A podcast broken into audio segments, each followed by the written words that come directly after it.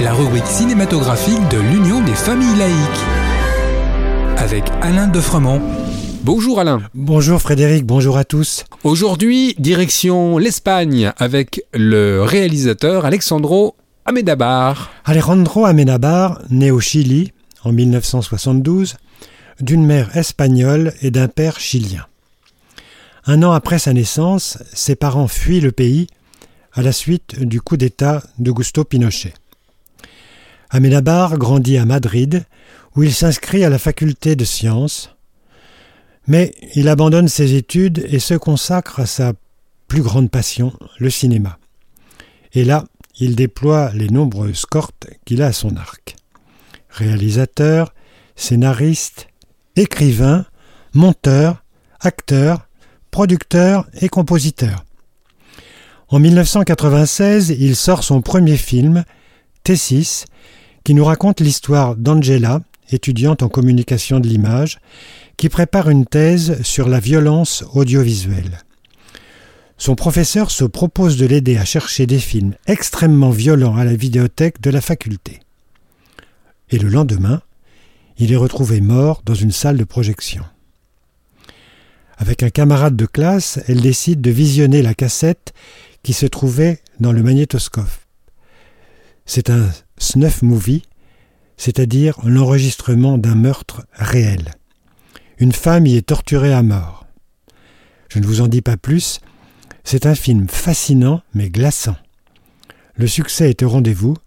Il reçoit pour ce premier film sept Goya, qui correspond à nos Césars, en Espagne c'est le début d'une grande carrière. Oui, car il va enchaîner des œuvres qui seront multi-récompensées. Il n'a pas son pareil pour aborder des sujets très divers, comme le fantastique avec Ouvre les yeux en 1997, absolument captivant, le film d'angoisse avec Les autres, au scénario formidable, le handicap et la fin de vie avec Mar Adentro, et enfin le sublime Lettre à Franco, sorti en 2019. Nous sommes en Espagne durant l'été 1936. Le célèbre écrivain Miguel de Unamuno décide de soutenir publiquement la rébellion militaire avec la conviction qu'elle va rétablir l'ordre. Pendant ce temps, fort de ses succès militaires, le général Francisco Franco prend les rênes de l'insurrection. Alors que les incarcérations d'opposants se multiplient, Miguel de Unamuno se rend compte que l'ascension de Franco au pouvoir est devenue inéluctable.